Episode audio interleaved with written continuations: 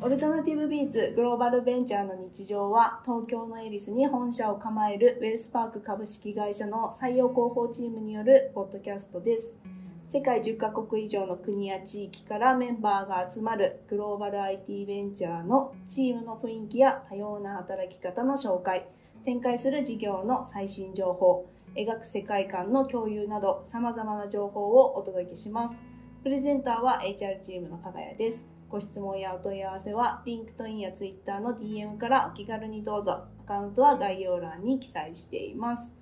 はい、ということで、今回も始めていきたいと思います。今回もですね、 WealthPark 研究所をゲストにお迎えしてお話聞いていきます。皆さんもぜひ一緒にですね、投資への理解を深めていきましょう。今回のタイトルはですね、投資って何だろうという非常にシンプルな問いなんですが、自信を持って投資ってこうですよって言える方ってあんまり多くないんじゃないかなと様々な解釈はあると思うんですけど正しく投資を理解できている方っていうのは世の中に少ないんじゃないかなというふうにこれは私個人の考えですが思っています。ハウについていろいろ話をしていく前にですね投資そのものを正しく知ること理解することから始めたいなと思っていて今回このタイトルで話聞いていきたいなと思っています。ゲストウェルスパーク研究所の加藤さんと飯田さんにお越しいただいてます。今日もよろしくお願いします。よろしくお願いします。もうシンプルに投資って何でしょうかっていうところからお話聞いていきたいなと思っています。本当に答えはないんだけど僕が皆さんにね常々お伝えしているのは投資っていうのは豊かさと幸せを作る種ですねお伝えしてます。未来に向けてワクワクするものに向けて何か活動を行うことっていうのが投資ですね。でそうじゃないものは、まあ、投資じゃないっていうふうに考えていくと投資って怪しいとか投資って怖いとかっていうものって幸せや豊かさの種になってないものが多いと思うんですよね。でそういう活動はやっぱり投資じゃないというふうに思っています。いろんなものをごちゃ混ぜにして全部投資って認識しちゃってるみたいな部分はあるかもしれないですね。今の加藤さんのお話のところで判断できるとこれは投資じゃないなこれは投資だなっていう判別がシンプルにできるようになっていくなっていうのは、あそうですか。ありがとうございます、うん、そうあの社内でもねすごく勉強会もたくさんやってますし、ね、毎回100人ぐらいがね参加してくれてますけど英語と日本語で同時通訳であとワンオンワンのお金の相談室っていうのも毎週やってるんで、うん、社内の人とは本当いろんな悩みをこう話してますけど、昔僕もよく分かんなかったっていうのは正直なところで、混同ししがちなのはやっぱりギャンブルとの混同なのかな。ギャンブルっていうのはあの人から奪うものであって、人からを損させないと自分が儲からない仕組みになってる。ゼロサムっていう、あのサムって合計って意味ですけど、エクセルとかにも出てくるかな。全部を合計してゼロになっちゃうっていうものであったりあと短期間で結果が出ちゃうみたいなものがいわゆるギャンブルなんですけど日本語だと投機って呼ばれるかな、うん、そこと投資を勘違いしてしまうっていうことがすごく多いんじゃないかな。投資って自分も投資するその自分もですね。社会全体も長期的に豊かになるものが投資で他の人たちはその投資とだけ付き合うべきでそこのあたりが多くの人が誤解されてるところなんじゃないかなっていうふうに思います。陶器っていう言葉とかカテゴリーというか分類されるものを認識してる人が世の中と多くないんじゃないかなと思う、投資って本当に素晴らしいもので我々の日々のこの豊かさとか社会の豊かさを作ってくれてるものだし個人でもね皆さん例えば何か本読んだりとか学校通ったり資格を取ったり勉強したりいろいろ、まあ、自己投資をされていらっしゃるし友人と仲良くなるために環境を作るために例えば食事に行くっていう投資もされていたりとか。本当にまあ毎日日々の生活が投資で溢れていてそれって自分の生活自分の人生や付き合ってる人たちを豊かにするためにやっている活動なんですけど、うん、そそうじゃないところを投資っていう人たちがやっぱり多いんでしょうね。うん、うん、特にお金に絡むところかな。あそうですね、うん、投資投機ギャンブル、うんうんうん、それぞれ別ですよっていうのがうん。分かるだけでも、投資に対する印象が変わるんじゃないかなっていう気もしますし、うんこれ本当に幸せの種になってるのかななってないのかなは結構いろんな人にとってうんなんかこう判別する時のうんシンプルで分かりやすいんじゃないかなと。なんかラボ内で最近話してたのが投資にとって利他的っていうのが割とポイントだみたいな話をあ結構そうですね。話してました。うん。投機で利他的ではなくてだからどんどん上質な投資になると寄付に近い要素もあるねっていうのはあの、うんうん。金融教育プログラムを作った時に他のウェルスパークのメンバーも入って一緒に議論してるんですけど、なんか結構利他的な議論はしましたよね。うん、そうですね。本来の投資って本当綺麗事で社会が豊かになるためにやるっていううん。それは例えば事業を起こすね人たちもうん。そうですし個人の本当に毎日の生活でもそうですし明るい未来に向けて種まきをする。農業も一緒ですけどね種まいてやっぱり時間かかるわけですよ。今日明日にすぐ芽が出て 美味しい果実をつけて収穫して食べれるわけじゃなくて1年とか時間はかかるわけですしお金の投資っていう意味でもそのお金を社会に預けて社会が豊かになる豊かさに貢献する資産に投資をしてそこがリターンとして健全に返ってくるっていうまでにはすごく時間がかかるものですよね。これ私の個人の感覚なんですけど、各国の文化歴史国民性とつながりが強いんじゃないかなっていう感覚があります。私はベトナム住んでて働いてたことがあるんですけど、うん。ベトナムの人って投資に対してポジティブなうん。印象の人が多くて、でも銀行は信用してなくて銀行にはお金は預けない。うん。タンス預金文化なんですけど、投資は全然ネガティブじゃないんですよ。うん。し、起業もバンバンするし、うん。で、やってみて、うん。うまくいかなかったら3ヶ月とかで撤退したりとかうん。するみたいなので、すごい投資はポジティブな人たちだったんですよね。うんまあ、その、個人差は当然あるとは思うんですけど、国全体としては結構ポジティブな印象だったりとか、不動産とかも作りますって言っただけで、うん何にもな、何にもない状態ですよ。うん上物も、だからそのなんか、計画だけ。そう、計画だけの状態で完売する。プレビルドっていうんうアジアのうんやつ開発だけですね。とかっていうのをすごいなんかやっぱりその私はベトナムにいた時に感じて、すごいアジアはポジティブアジアというか、うんまあ、そのあんまくくっちゃいけないんですけど東南アジアはポジティブだなっていうのに対して日本人の人って多分あんまりそういうことってうん。なさそうだなと思ってて国ごとの違いでありそうだなっていう感覚なんですけど、うん。さっきのベトナムの例なんかだとねすごくあの日本人とはやっぱり違うなっていうふうにも思いますしそのベトナムの人たちまだ何も計画だけのところでお金を預けてでもその将来的にそこに素晴らしい街ができてみんなが楽しく綺麗な環境で生活してっていうワクワクしたことを多分思い描きながらお金。を、ね、出してるわけですよね。うんそうですよねまさにそうだと思います。うんまあ、日本だけじゃないと思うんですけどそうですね。特にやっぱりおお金に関する投資資産に関する投資については各国本当にいろんな差があるなっていうふうに思いますね。で結局僕らが考えてることって人から教えられてきたこととか自分の親から親戚から聞いてきたこととかにこう支配されているので、まあ、ちっちゃい頃はやっぱり親その後学校、その後はメディア。うん。メディアの後ろにいるのは住んでる人たちなので、まあそういう情報によって本当に変わってきてるっていうふうには思いますよね。日本の人、まあ、投資ベタっていうふうに言われるのが一般的だと思うんですけど、やっぱお金のことを経済的に個人が自立することがあまりいいことだっていうふうには思われてないかもしれませんね。あ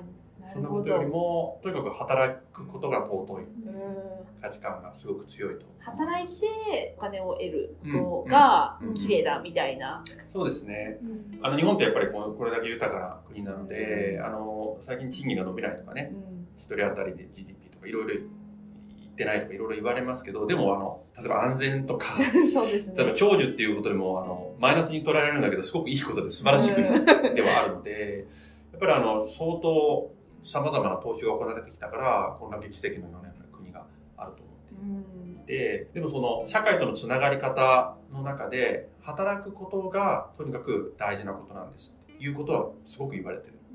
失業率も世界で本当一番低いし、ニートの割合っていうのも、これだけ社会問題になってても、ものすごい低いんですよ。一方で、例えば、選挙に行くことの社会参加っていうものの尊さっていうものは価値観として低いし、お金を使って社会参加する。副業したり、起業したりっていう社会参加の価値観も低いし、社会参加の価値観が、まあ、今はどうかなと思いますけど、特に昭和の時代まで労働にものすごく寄っていて、企業での労働ですよね。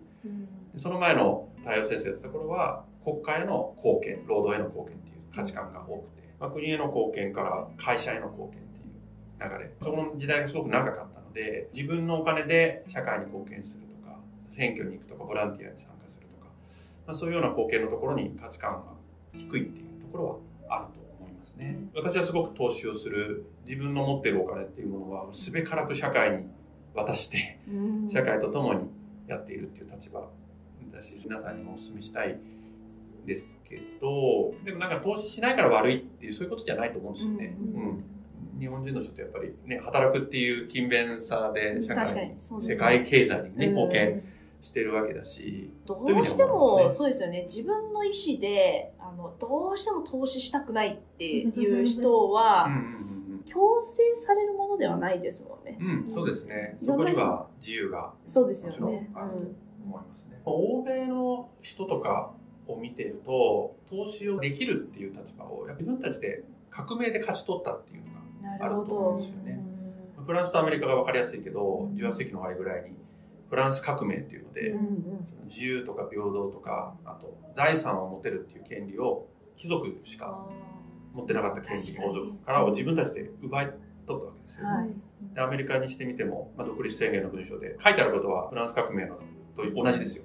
自由があって平等があって知的財産が持てるっていう。それをイギリスから植民地じゃなくて独立するっていう取り返したっていう。で、やっぱり自分たちで勝ち取ったもの、自分たちで財産が持てるとか、自由に社会に参加できるっていう、やっぱ勝ち取ったものはやっぱり大事だと思うので、そこがこうずっと何百年も根付いているんじゃないかなと思います。日本はもちろん自分たちで勝ち取ったんだけど、ちょっとその違いますよね。一回完全に国家主義の体制にこう入ってしまったっていうところがあるし、欧米のものを真似して短期間でキャッチアップしたっていう明治大正の歴史があって、本当に自分たちでゼロから作り上げたってことじゃないと思って、で時代は、ね、10年20年単位で大きく変わっていく、どの国もいいとこ悪いとこ強み弱みがやっぱりあるんで、ね、投資ってやっぱり個人と社会の結びつきなので、やっぱり時代に合わせて未来を見てこれから自分たちが弱みなものはやっぱり変えていかなきゃいけないし、強いものはそのままいけばいいしそれぞれの国がやっぱり課題を持っているんじゃないかなと思います。日本だけがその投資にちょっとなんかネガティブだったりとか、不安とか心配が多いわけではなくて、世界中が課題じゃないですけど、投資とはみたいなのは、引き続きこう考え続けてるっていうか向き合い続けているっていうことなのか本当にそう思います。先進国になった国の人たちがより向き合っていかなくちゃいけない社会課題なんですよね。日本も1950年60年70年そうだったと思うんですけどままだ先進国って豊かな国が目標があってそこにキャッチアップしてる時って世の中にあるそのお金をどこにつけるかっていう配分って一部のエリートの官僚だとか政治家だとかもしくは大企業の社長さんとかにこう丸投げしといけばお手本があるのでうまくいった。そこで成長ができて豊かになった。そういう時代だったんですよね。ただ豊かさのある程度のところの目標がないところまで行ってしまうと次自分で考えなくちゃいけない。教科書に書いてあることをみんながやれば国が豊かになるっていうわけではない会社が豊かになるわけではなくて行動してトライアンドエラーをして社会を前に進めていかなくちゃいけないわけですよね。国とか官僚とか勤めてる会社の経営者に投資を考えてもらう。自分の人生を預けるっていうことじゃなくてそれぞれの人が主体的に考えるというところを成熟したい社会になると始めなくてはいけなくてその仕組みに変えていくために老後に向けて貯めていくお金とかを上手に合わせながらですね国を前により成熟させていくような仕組みっていうのが先進国でこの2 3 0年ぐらいすごく作られてきてると思います。金融教育を中高の教育の中の当たり前にしていくっていうもの。これも本当にここ20年ぐらい各先進国が必死になってやってますよね、まあ、日本も去年から始まったそうですよね。感じですけど、もう本当にどの政治国も必死になって。働いたりこう投票したりとか教育を受けたりとか日本は投票義務になってない。だけどこう教育を受けたり働いたり納税するって義務になってるじゃないですか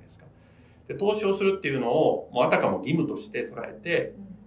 自然と普通に暮らしてると勝手に世界分散投資が行われるみたいなことを仕組みを作っているオーストラリアとかイギリスみたいな国もあるし今日本人がちょっとこう投資がベタだとかそういうのあるかもしれないけど、まあ、どの国もより投資をうまく活用するために必死になって考えているので日本がちょっと遅れてる海外が進んでるっていうそういう見方ではなくてどの国もどの時代でも社会が豊かになるためにいろんなことを考えて行動してるっていうふうに捉えた方がいいん。じゃないかなと思いま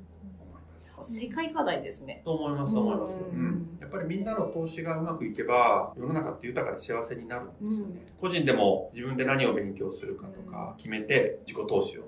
やってるわけでそれがうまくいけば豊かさと幸せな未来が待っているし家庭でもそうだし会社でもそうだし国でもそうですよね。投資は本当豊かさと幸せを作る種なんで投資が成長を生んで成長が豊かさを生んでそれがまた投資に戻っていくこのサイクルをいかに目詰まりなく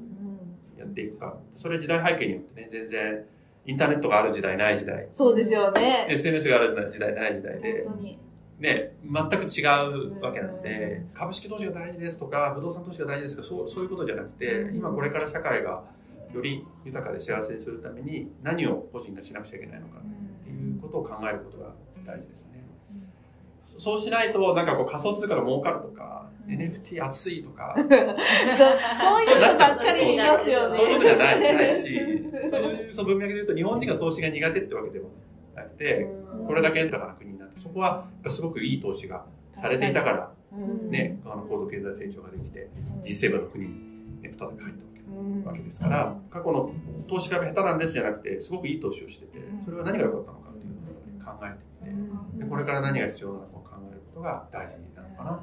なんかそんな風にも思います。苦手意識持ってしまってるのは結構もったいないなって。ね無関心だったりあと苦手だなって思ってる人も実は金融とか株式とか不動産の投資はしてなくても自己投資自分への教育の投資とかはしてるはずなのでなんか私も投資興味ないですとかって言ってたんですけど、数年前までは。でも、加藤さんと話しながら、まあ、ラボの記事を書いていただいて、あうん私やってたんだみたいな、こう大学院で自分で資金貯めていったあーまさに。まさに。これは投資だとか、うん家購入したとか、それも投資ですもん酒ね屋のためのワインを在庫とかこれも投資だ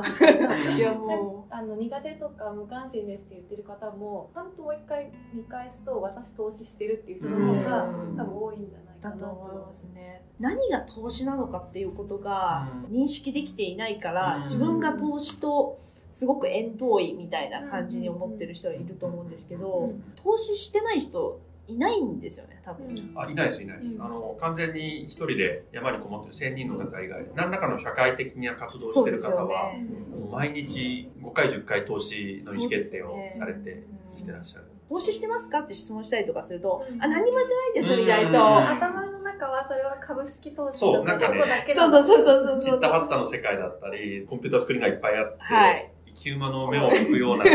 ことが投資だと思っちゃったと思います、うん。投資してますかっていう、まあ、そもそもその質問がなくなるみたいなうん。状態になると、うん。まあ、投資してることが当たり前で、うん。投資してる認識も自分にあって、うん。それがこう将来につながってるっていう感覚もあるっていう状態になった時には、まあ、その質問がなくなっていく、社会のためになる正しい投資を自分の人生に取り込むとものすごく経済的にも楽になるし選択肢も増えるしこう自立して大人になっていける。ウェルスカブラボはそういうことをちょっと皆さんと一緒に考えていく活動をこれからも続けたいなと思います。投資に対するイメージが変わったんじゃないかなと思うんですよね。このエピソードは皆さんに繰り返し聞いていただきたいですし今後もいろんな話をしていきたいなと思っているので今後のエピソードも楽しみにしていただければなと思っています。今日もたくさんのお話をお伺いしました。ありがとうございます。ありがとうございましたオルタナティブビーツグローバルベンチャーの日常第8回目の本日はウェルスパーク研究所から加藤さんと飯田さんをお迎えして投資ってなんだろうをお届けしました。ウェルスパーク研究所が運営するコンテンツにつきましては概要欄にリンクを記載しています。ぜひご覧ください。ご質問やお問い合わせは LinkedIn や Twitter の DM からお気軽にどうぞ。アカウントは概要欄に記載しています。それではまた次回お会いしましょう。Thank you.